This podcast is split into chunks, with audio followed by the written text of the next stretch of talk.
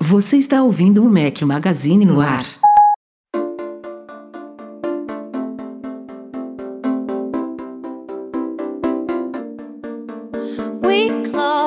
Chained our hearts in vain. We jumped, never asking why. We kissed, I Fala galera do Mac Magazine, bem-vindos ao nosso podcast 470, ao som de Miley Cyrus, que todos vocês estão ouvindo porque excepcionalmente nesta semana estamos sem transmissão ao vivo, apenas podcast editado. Como prometido na semana passada, eu, e Edu- eu, eu e Eduardo Marques estamos aqui no MM Tour 9, diretamente do nosso quarto de hotel em São Francisco. Na verdade, em Burlingame, né? Estamos pertinho de São Francisco, aqui no Holiday Express. Eduardo Marques, muito boa noite. Boa noite e se a galera estivesse nos ouvindo aqui ao vivo, eu ia falar boa madrugada, porque são 11h20 aqui em Burlingame, o que significa que são 3h20 da manhã. Tá bem de conta, hein, Eduardo? Eu Marques? acho que não ia ter ninguém acompanhando a gente ao vivo não, Cara, Rafa. nem que a gente quisesse, a gente falou que se tivesse uma conexão boa aqui no hotel, a gente faria ainda assim a transmissão ao vivo, mas não teria ninguém pra assistir. Então Ia é ter melhor... uns três ali, eu acho, só. Uns três. É, no três máximo. gatinhas, três, três com insônia. A gente preferiu. ó, primeiro que a conexão do hotel não ajuda, ainda tá bem precária aqui, então não daria certo. Mas o importante é que não falhamos, estamos aqui em mais um podcast para vocês. É, estou pre- presencialmente aqui com o Eduardo Marques, vai ser um podcast um pouquinho mais rápido, bate-bola e tal. Estamos cansados, a viagem tá muito bacana. Espero que a galera que está aqui no MM Tour com a gente esteja curtindo. Aliás, já já vamos falar também da nossa patrocinadora do MM Tour, mas antes disso, os recadinhos aqui pré-pauta deste podcast, começando com os vídeos. Vou inverter para a ordem original, Marques. Porra, cara, agora você vai dar um nó na cabeça de todo mundo de novo. Você vai trocar o- a ordem do. Vai botar os Tava vídeos mundo- antes dos tava todo mundo artigos. esperando os posts e agora vem os vídeos. né? Caraca, agora? Cara. Mind blowing.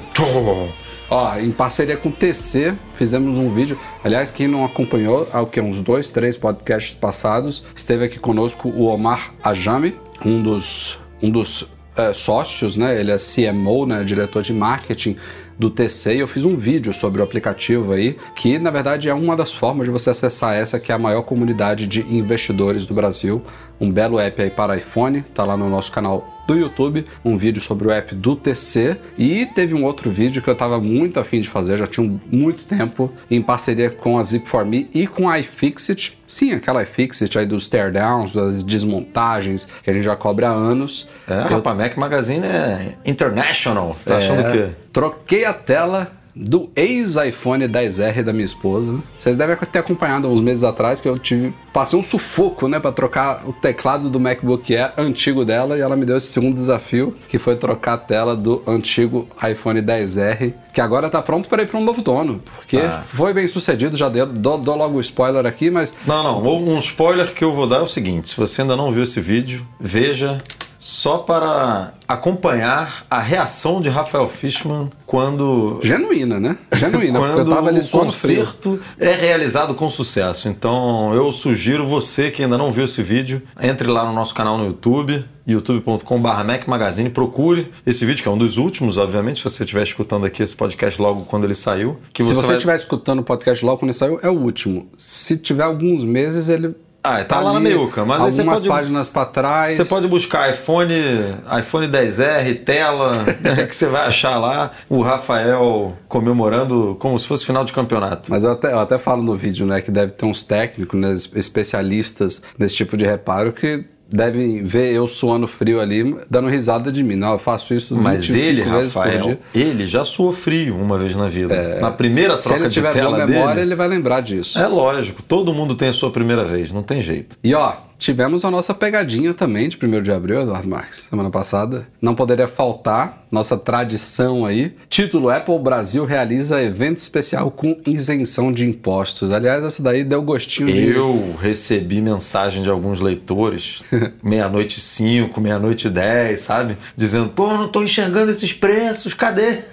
Aí depois né? As próprias pessoas foram. A gente, a gente já fez pegadinhas que a gente não deixava tão claro quanto dessa vez, que era uma brincadeira. A ideia não é enganar ninguém, não é passar a perna, nada disso. A gente gosta de fazer uma brincadeirinha, de entrar no clima aí. Eu sei que tem gente que não gosta do dia da mentira. Não, tem gente que fica raiva. revoltada. Até essas brincadeiras nossas, como desse ano que foi. Assim, se você chegasse no final. Não, se você, tem muita se gente. você lesse o post, Esse é o problema. Tem muita gente que lê dois parágrafos É e isso. aí já sai correndo do, Se você do post. o post, você clicasse nos, nos links do post, você ia perceber que era uma brincadeira. E, e a intenção é essa, tipo, pegar os, os desatentos, nem que seja por um ou dois minutos, mas deixar claro também que é uma brincadeira, né? E sempre a gente faz uma única brincadeira é, e a partir dali o dia inteiro é, é bem sério. Mas assim, essa foi uma brincadeira que deixou um gostinho de que poderia ser verdade, né? Seria muito bom. Tudo, todos os preços da Apple Brasil pela metade, hein? Todos os preços batendo com os valores americanos, né? Basicamente. É, Né? Aí sem ser impostos. É basicamente coisa- isso que aconteceria, É. né? Se tivesse uma isenção total de impostos aí, seria praticamente isso que aconteceria. Uma pena que não é verdade.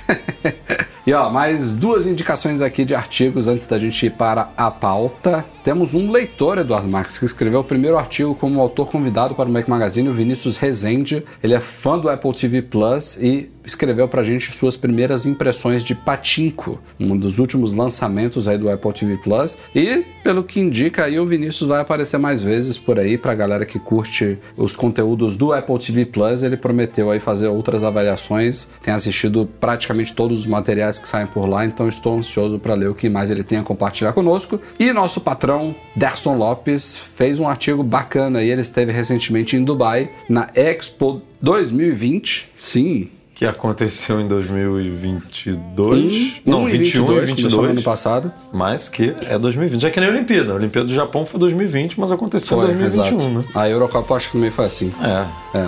Já mandaram imprimir tudo, tá todos, todos, todos os banners lá, tava tudo impresso, já você vai refazer tudo, gastar uma fortuna. É, o Não. Derson, o Derson fala no artigo que houve um grande destaque a carros autônomos e puxando a sardinha para o nosso lado aqui, também tem uma área lá que fala sobre destaca Steve Jobs como um dos inventores do século. Tem um iPhone de primeira geração, tem uma- um pouco de história lá, uma imagem bacana do Steve Jobs. Então, quem quiser conferir um pouquinho aí das impressões do Derson sobre a Expo 2020, passa por lá e então simbora para a pauta da semana. You, you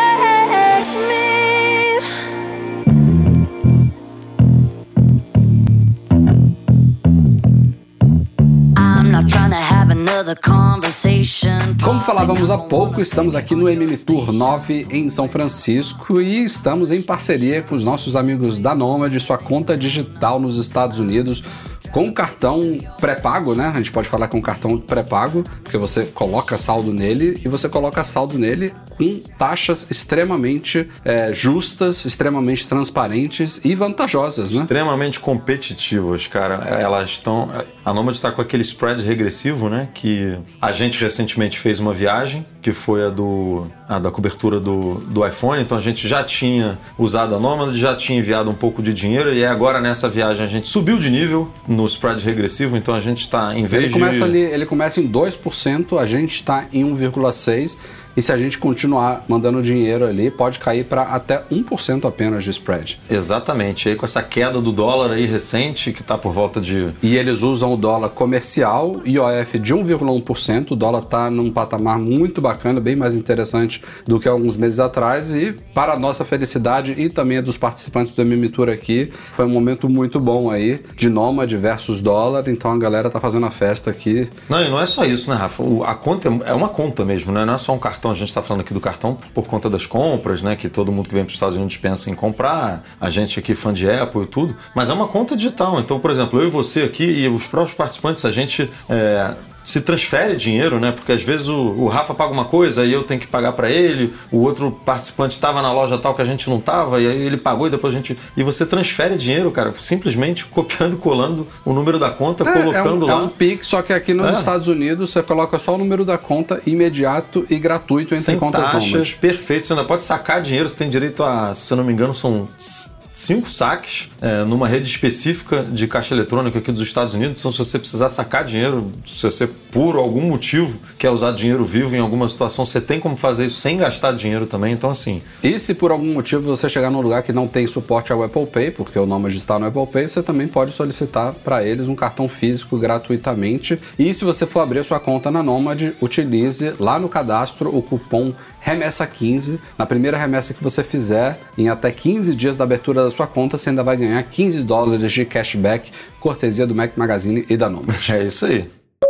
Está confirmado Eduardo Marques para os dias 6 a 10 de junho, Worldwide Developers Conference 2022, a famosa WWDC, um dos, diria talvez o segundo grande evento do ano, porque temos o lançamento de iPhones, que a gente pode colocar como ponto alto hoje em dia da Apple há muitos anos, né, que acontece em setembro, mas esse é talvez o evento de maior porte da Apple, porque ele não é somente uma keynote, ele é aberto com uma apresentação né, na manhã de uma segunda-feira, inclusive é uma, uma das raras keynotes da Apple que acontecem em segunda-feira e não terça ou quarta. É, então começa com essa keynote às 10 horas da manhã de Cupertino do dia 6 de junho, e aí o evento ele dura a semana inteira. Porém, pelo terceiro ano já, né, seguido, será uma WWDC sempre.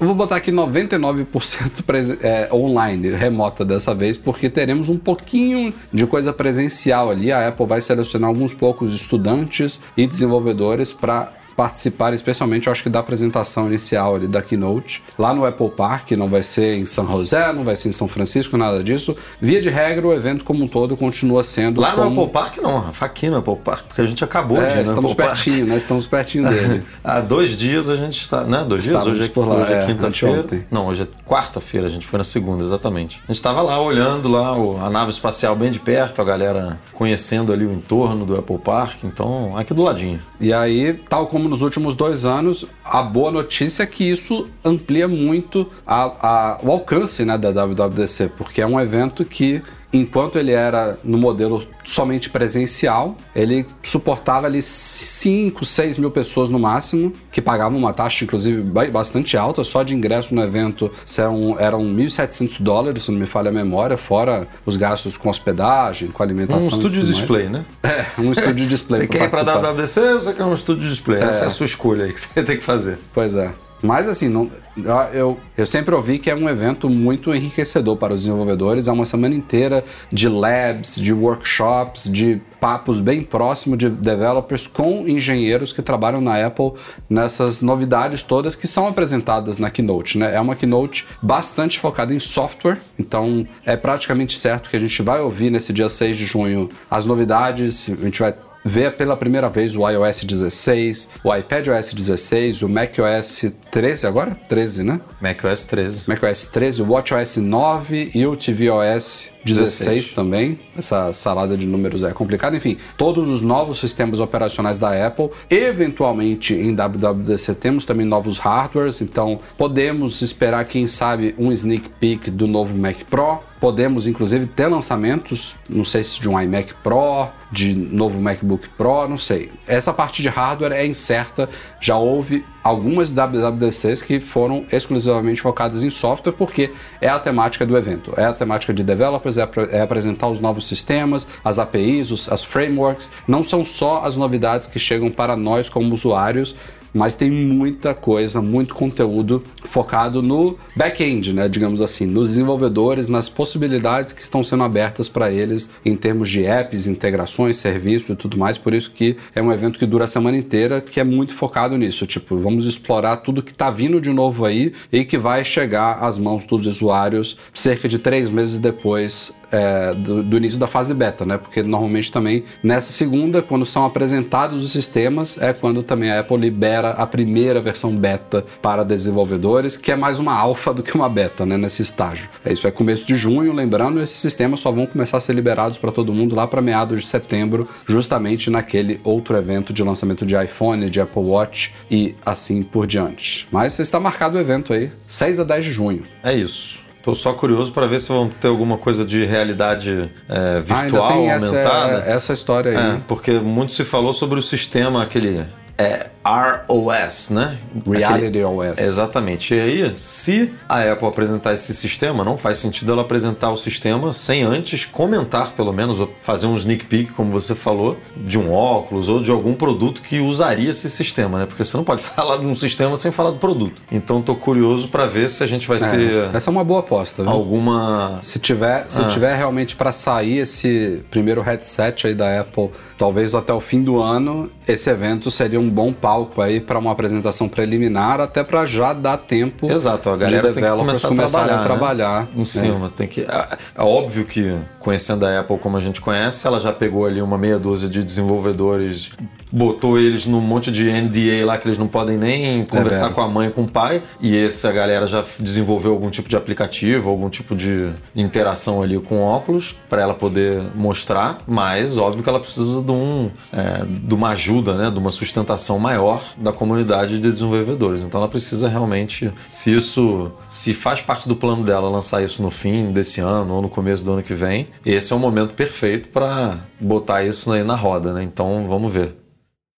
Podcast não é podcast sem Mintico, nosso querido analista aí, é, que acerta muitas coisas, algumas ele erra também, mas o Mintico falou nessa semana aí, Eduardo Marques, que ele concorda com rumores recentes de que um Face ID sob a tela, lembrando, nada de Touch ID, isso já está sendo jogado meio que para Já, escanteio. já mudou o sistema biométrico que vai para debaixo da tela. É, Face ID sob a tela, que, que na verdade é, eu acho que é a meta da Apple desde que o iPhone 10 foi apresentado em 2017, né? Temos o Note ali, que já reduziu um pouquinho, que este ano deve, nos modelos Pro, se transformar num hole punch duplo ali, a gente já falou muito sobre isso, mas eu acho que a meta da Apple é chegar a um estágio que ela consiga esconder esses componentes, esses sensores ali atrás da tela, né? Então seria um Face ID sob a tela, o cu acredita que isso vai acredita que isso vai chegar agora em 2024, que é uma previsão que já, já havia sido citada antes, mas uma coisa curiosa que ele falou dessa vez é que há um quê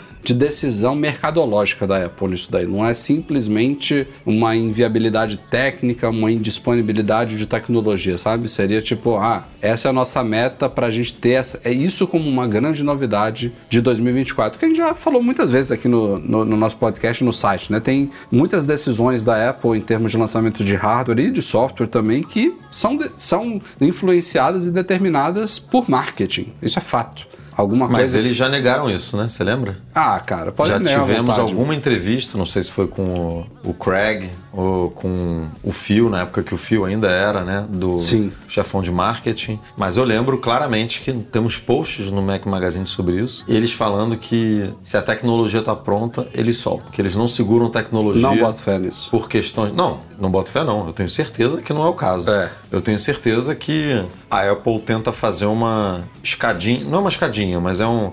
Aquilo que a gente já falou no podcast passado. Se, se nesse ano o Pro vier com os recortes lá em formato de pílula e outro recorte redondinho e os comuns vierem com Note, no ano que vem faz todo sentido ela levar esse novo recorte para os modelos comuns e deixar os dois equiparados ali. Aí no próximo ano ela faz de novo uma distinção ali.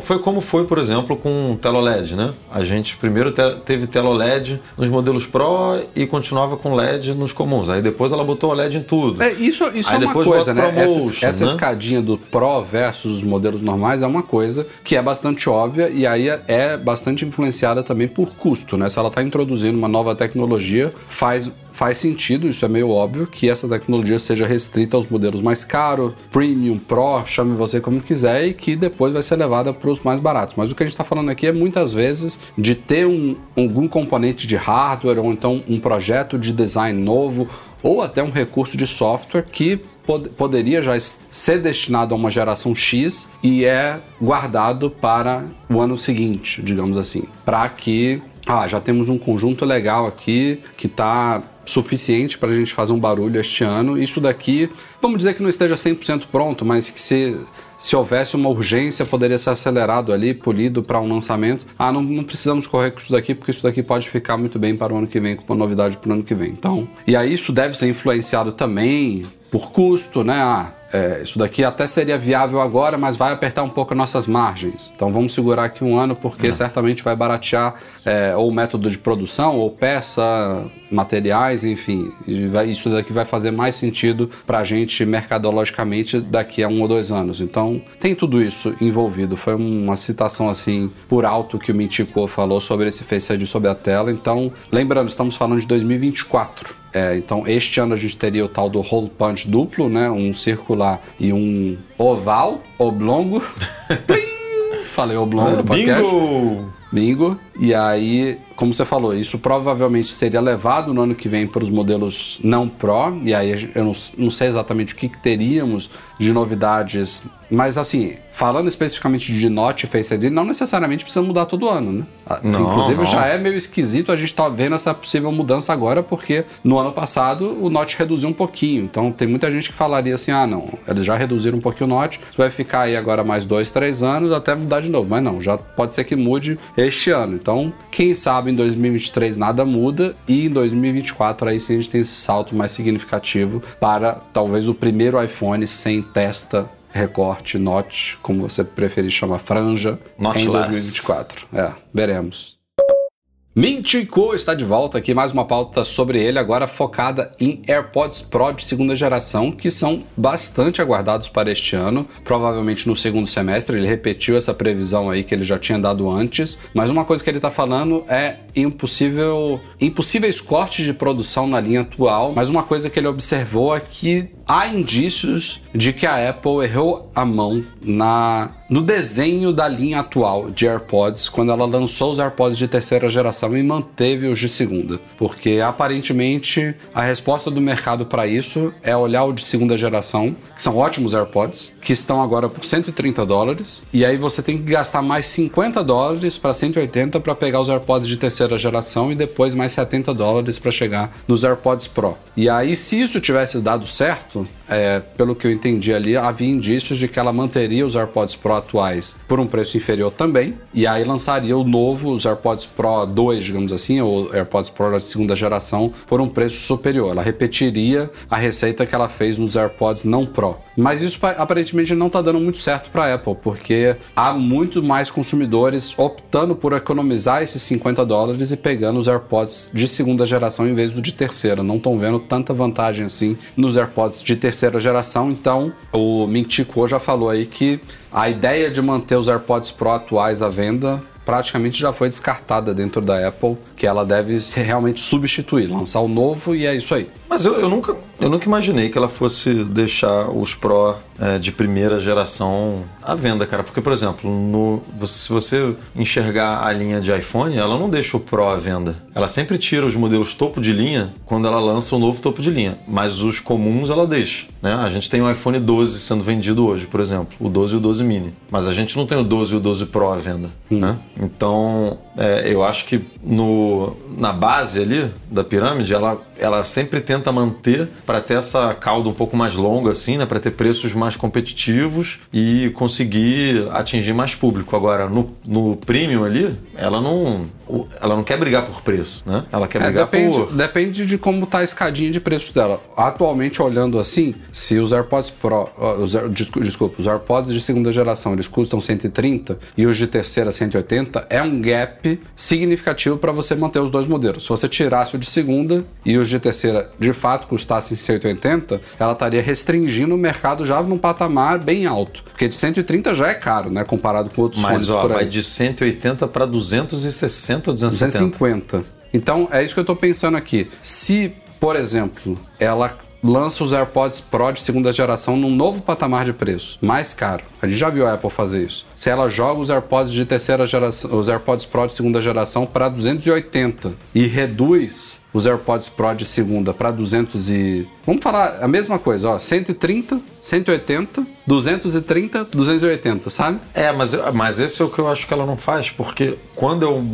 um produto premium, ela não está preocupada com o preço. Porque, por exemplo, o, o, o, o buraco né, na linha do iPhone comum para o iPhone Pro são o quê? São quase 300 dólares, né? Hum. É, você parte, o iPhone 13 parte de 730, se não me engano, ou 700 ou 730. Não, isso, isso foi resolvido nesse ano, né? 700 mesmo. Não tem e, mais esse e 30. o outro você começa em mil, não é? É. Então são 300 dólares ali, meu amigo, não tem nada aqui no meio. Não, tem, tem as capacidades. Tem que não, lembrar sim, disso. as capacidades, mas tô falando Ela, disso. ela consegue preencher. É, mas tô falando assim, você quer um de 128 GB. Sim. Ou você vai gastar 700 no comum, pegando, levando em conta que você quer pegar o último modelo. Sim. Ou você vai gastar 700 ou 1000.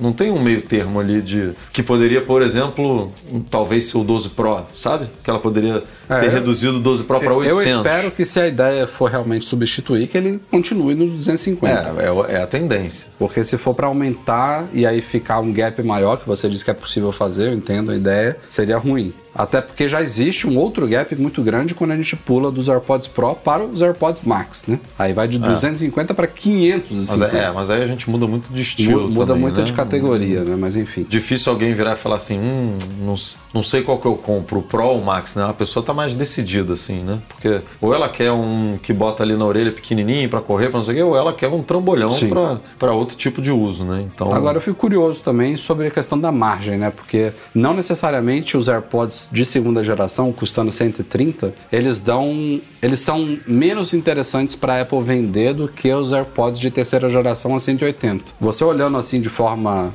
rápida, você fala, ah, a Apple ganha mais dinheiro vendendo os AirPods de 180 do que o de 130. Mas esses AirPods de 130, eles já estão aí há bastante tempo.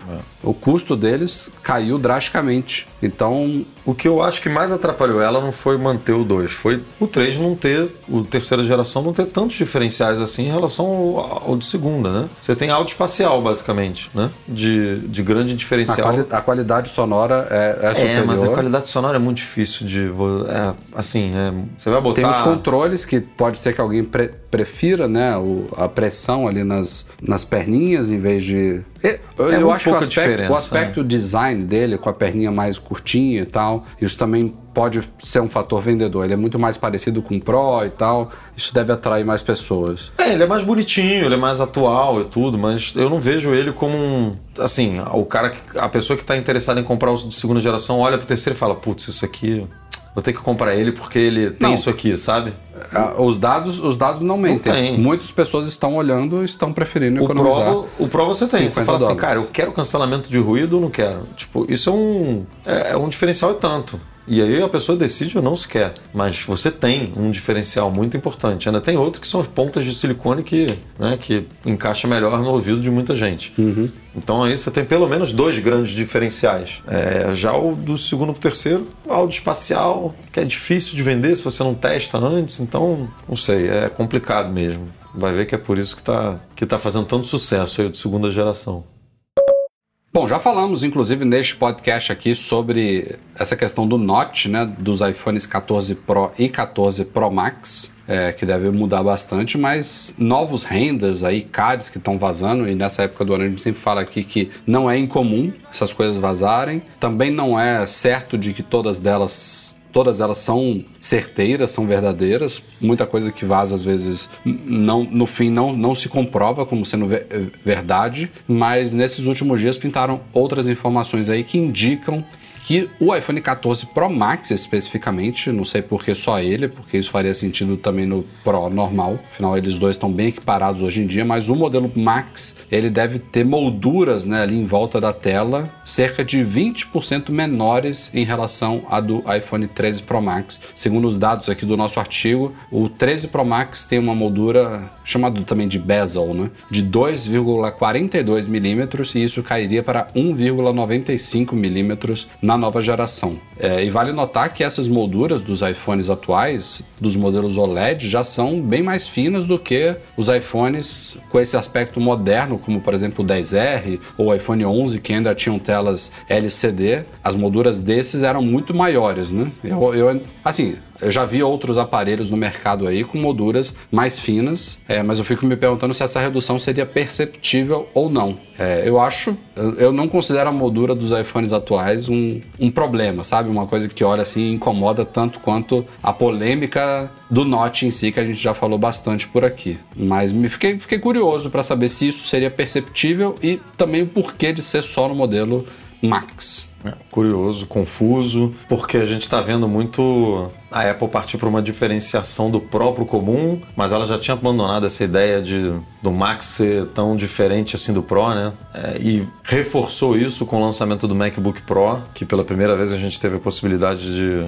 é, de configurar e de ter máquinas exatamente iguais, só que com dois tamanhos diferentes. Então, é, isso e esse é muito positivo, né? Para quem quer simplesmente um tamanho menor ou menor ou, menor ou maior. Então, é, não gostaria de ver um, um, uma nova linha de iPhone com um modelo Max tendo diferenciais estéticos ou de especificações né, em relação ao Pro, porque é uma linha só, basicamente. Né? É como a gente entende, é como a Apple está posicionando eles agora. É, eu, já foi. eu, por mim, até tirava o nome Max, né? Você tinha um iPhone 14 Pro em dois tamanhos. É, que nem o MacBook Pro, né? Que nem o MacBook Pro, Você exato. tem 14 e 16, não precisa... É, realmente não precisa dar nomes, dar tantos sufixos assim para eles. Mas não gostaria, assim.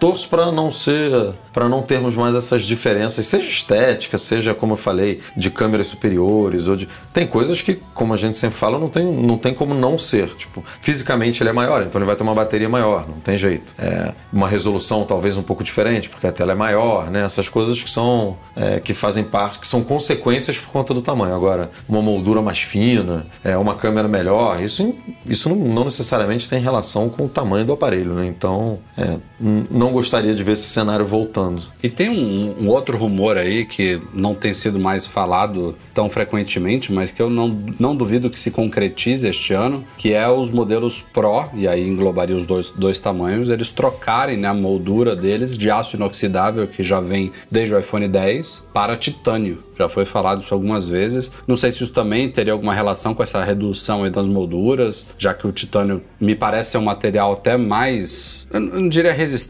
mas que abre outros tipos de possibilidades ali de acabamento nos iPhones. Então, não sei se uma coisa teria relação com a outra, mas é um rumor que já surgiu, que já foi falado por múltiplas fontes, mas que nos últimos tempos não tem sido muito citado por aí. Mas eu, eu acho que seria outra mudança daquelas que atrai muitos consumidores, sabe? A gente sempre fala aqui que às vezes um, um, iPhone que muda tanto lá dentro, que troca o chip, que atualiza componentes, que não sei o que, mas que por fora não muda nada, ele atrai menos do que o contrário. Um iPhone que ficasse exatamente igual, mas mudasse só a carcaça dele, provavelmente venderia bastante, simplesmente porque mudou de visual. E aí você trazer uma moldura um pouco mais fina, um notch que agora é um hole punch duplo, um novo acabamento na lateral de titânio, provavelmente com cores também diferentes, um aspecto diferente. Isso aí, pô, já é um, eu diria, um conjunto matador aí, fora outros rumores aí que a gente já falou é, em outras ocasiões, como sensor novo, né, para câmera grande angular, maior, de 48 megapixels, com gravação 8K. Você vai vendo aí o chip A16, você vai vendo uma nova geração de iPhone se moldando aí para lançamento daqui a alguns, alguns anos, não, alguns meses.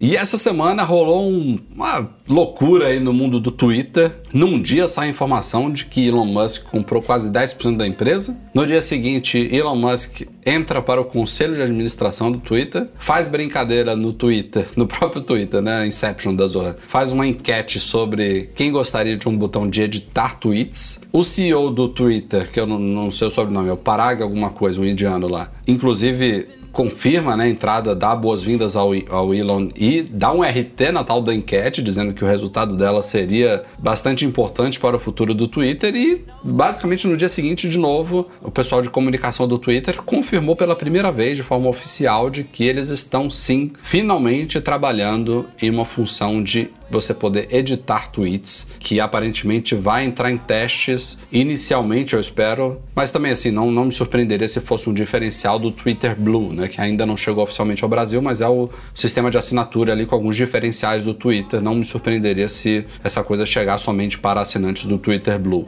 Pra galera que sonha isso com isso no Twitter, não vai ser problema nenhum, porque o pessoal já provavelmente paga pelo Twitter Blue. Mas é a primeira vez depois de muitos anos. É, acho que quando o Jack Dorsey ainda estava no comando do Twitter, isso era inimaginável. O cara já tinha falado várias vezes que nunca ia colocar uma, um botão de, de edição de tweets. E agora está mais perto do que nunca. Claro que não é graças ao Elon. É, não, é esquisito por isso que você falou, porque quando era o Jack comandando, né, quando ele, é, quando ele era o CEO, ele bateu nessa tecla de que nunca teria. Mas aí o Twitter, o, o tweet do Twitter, né, da, da conta oficial do Twitter, falou que ah, nós não estamos trabalhando é, nesse recurso por conta de uma simples enquete. A gente já está trabalhando nesse Tem recurso ser, já né? tem Lógico, lógico. mais de um ano. Ou seja, se está trabalhando há mais de um ano nesse negócio, primeiro, por que demora tanto tempo para implementar um- um- uma coisa relativamente. é, assim, tem que ser bem pensada, mas é um recurso relativamente simples, né, para uma rede social desse tamanho. E segundo, que se tem um ano que começou a trabalhar, começou a trabalhar sobre a né, administração do Jack lá, ele de alguma forma liberou. É, já, já, esses tempos de pandemia já me perdi. Com certeza o Jack ainda estava no Ah, comando? eu acho que ele tava, né? Eu acho que ele saiu tem pouco tempo, né? Não tem tão pouco tempo assim, não. Tenho minhas dúvidas. Bom, Se mas não aí o cara começou- saiu e já, já é botou. isso que eu ia falar. Pode ser que uma das primeiras coisas que o Parag já entrou lá e falou: ah, não, isso daqui é uma coisa que eu quero É, mudar. Começa mas a trabalhar assim, nisso daí. é, é uma coisa que eu tô brincando aqui que é simples de implementar, simples de eu, eu acho que é simples de implementar do ponto de vista técnico, né? Assim, porque o Twitter faz implementa coisas muito mais mirabolantes é, do que isso. O problema é, é como essa ferramenta tem que ser desenhada para, né?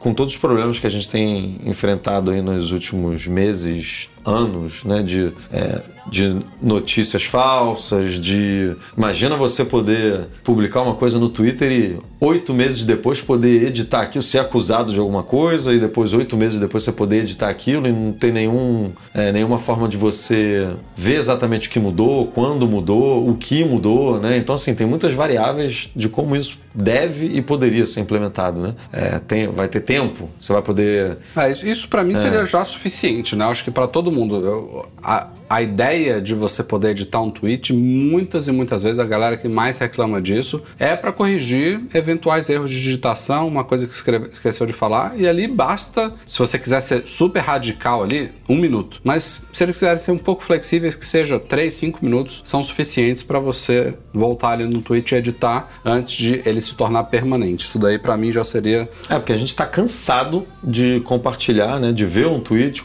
ah, compartilha, e aí você vai ver a pessoa apagou. É. Porque escreveu uma vírgula errada, ou um acento errado, é. uma- e aí ela publica de novo e aí você tem que procurar lá o tweet novo. Então, Exato. assim, é, é- Nesse ponto é besteira. Agora, tem isso que você falou. Vai, man- aí, mesmo dando um minuto, ou cinco minutos, ou dez minutos que seja de tempo ali para a pessoa editar, você vai informar que esse tweet foi editado? Você É, vai. isso é uma- isso é uma decisão- você vai mostrar o que, que foi mexido nele, o que, que você corrigiu. Se a pessoa quiser entender o que, que você mexeu, você vai ter como ver o histórico do O tweet, Facebook por tem exemplo. isso, né? O Facebook É. mostra que foi editado e tem um histórico das edições. Então, são coisas. Slack, por exemplo, O você Slack só um- diz que é editado. Você o tem um Slack só tempo- diz que foi editado e, e você tem bastante tempo para editar.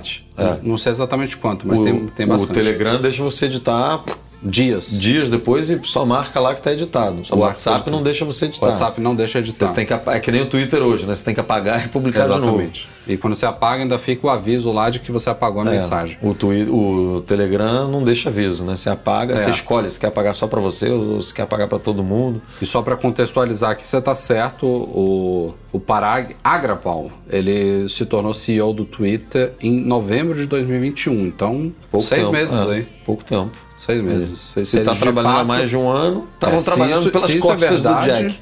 É, se isso é verdade, realmente seria ainda sob o comando do Jack Dorsey. Mas Até que o cara chegou aí botando banca, né? Comprou 9,2, se não me engano, das ações, entrou no Nove- conselho, 9,2. falou que vai. É, é, ele, o, o, o Elon Musk se tornou o maior acionista individual do Twitter. É, e já chegou chegando. Vamos ver se vai ficar só nisso, se ele vai sugerir outras coisas. Acho que pode até dar ruim isso. um doidão como ele, assim, numa empresa já consolidada, assim, cheia de suas frescuras e modos operantes, não sei se é uma boa, mas vamos ver, vamos acompanhar, vai ser divertido. Se você está interessado no Mac Studio, lançado recentemente aí no evento especial da Apple, o, Mac mais poderoso que existe hoje em dia, né, com seu chip, especialmente na versão M1 Ultra, que são dois chips M1 Max ali fundidos um no outro, já falamos muito deles. Tem um unboxing do Mac Studio lá no canal, tem hands-on dele junto ao Studio Display. O Mac Studio está agora à venda no Brasil e, e curiosamente foi um início de vendas estranho por dois motivos. Primeiro, porque não saiu até o momento que a gente está gravando este podcast e que foi ao artigo também sobre o início das vendas lá no site. Não saiu a homologação dele na Anatel, que é necessária. Então, se ele está à venda, provavelmente já foi homologado, mas não foi publicado ainda. Não tem como não ser assim. E, ao menos também até este momento, se você entra no site da Apple Brasil, ele fala que confira em breve a disponibilidade, não destaca ali que está de fato à venda, mas de fato, se você for na página do produto, ele está lá já permitindo você selecionar o seu modelo com envio para um ou dois dias úteis. Lembrando que começa em 23 mil reais o Mac Studio.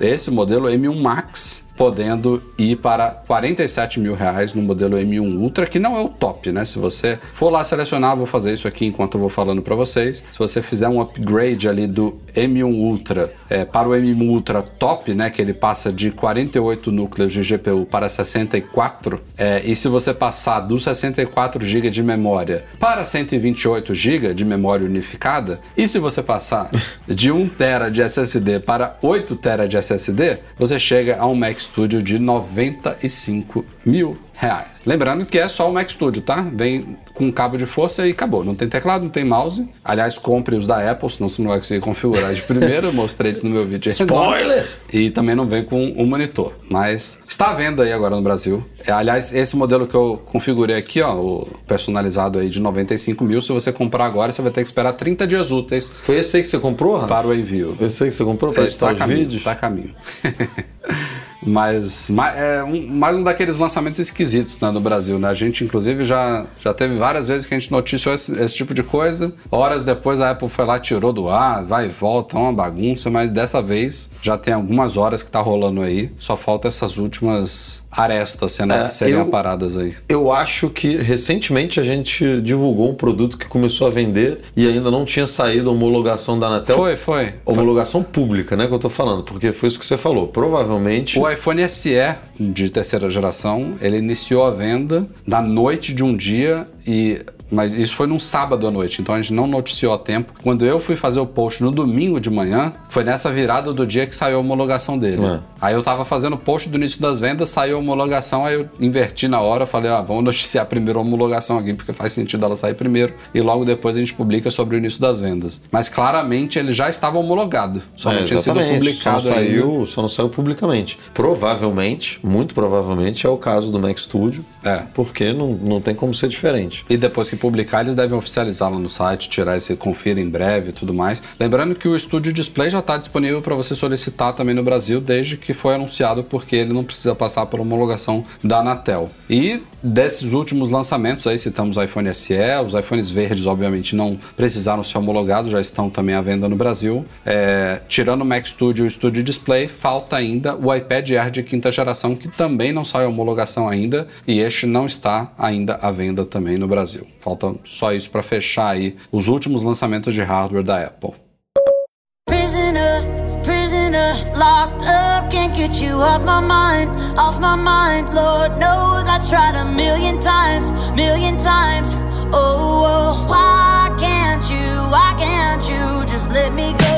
É isso aí, senhoras e senhores. Esse foi o Mac Magazine no ar 470, um pouquinho mais curtinho do que o normal. Estamos cansados, mas não poderíamos deixar de entregar para vocês mais um podcast que não foi transmitido ao vivo esta semana pelo YouTube, mas semana que vem estaremos de volta aos nossos batentes, horários, estúdios, home office e Com certeza, com uma baguncinha boa aí, contando algumas curiosidades aí da nossa viagem, que ainda está na. não na metade, mas um pouco mais da metade aí, mas ainda está acontecendo, então ainda temos bons dias aqui para curtir com a galera, bons dias para eles aproveitarem, para a gente aproveitar e trabalhar mais um pouco. E aí na semana que vem a gente conta como foi tudo aí, tira algumas dúvidas do, do pessoal que acompanha com a gente aí. É, hoje eu senti falta vivo. dos superchats, né? não teve nenhum. Exatamente. Exatamente, falta de superchat, falta de, né, dessa interação da galera perguntando como é que foi, como é que tá, o que, que foi legal, que, que foi, qual foi o perrengue, o que, que, que, o Rafa fez aí de besteira, o que, o Edu fez e tal. Então, na semana que vem, com certeza, a gente tem aí essa troca, é, um pouco, um pouco mais de calma nos nossos respectivos lares. O nosso podcast, vale lembrar sempre, é o oferecimento dos patrões Platinum Fix Tech, a melhor assistência técnica especializada em placa lógica de Macs e iCaiu, a solução completa para consertar, proteger, comprar ou vender o seu produto Apple. E fica um grande agradecimento a todos que nos apoiam lá no Patreon e no Catarse, especialmente os patrões Ouro, Alain Ribeiro Leitão, Alexandre Patrício, Arnaldo Dias, Arthur Duran, Bruno Bezerra, Cristiano Melo Gamba, Daniel de Paula, Derson Lopes, Enio Feitosa, Fábio Gonçalves, Fernando Feg, Francisco Marchetti, Gustavo Assis Rocha, Henrique Félix, Henrique Veloso, José Carlos de Jesus, Luciano Flair, Nelson Barbosa Tavares, Pedro Cobatini, Rafael Dosseles, Rafael Mantovani, Ricardo Kister, Romário Henrique, Sérgio Bergamini, Thiago Demiciano e Wendel Bellarmino. Eduardo Garcia, muito obrigado pela edição do nosso podcast. Para vocês aí que estão precisando de algum trabalho de edição de áudio, masterização, mixagem, procura arroba Edu Garcia com Y no Twitter, ou então pede o contato que a gente passa para vocês. O cara é firmeza e edita o nosso podcast aí desde antes da gente ter a ideia de fazer podcast, ele já estava editando. Valeu, Edu. Abraço a todos vocês, obrigado pela audiência e nos vemos na semana que vem com mais podcast. Tchau, tchau.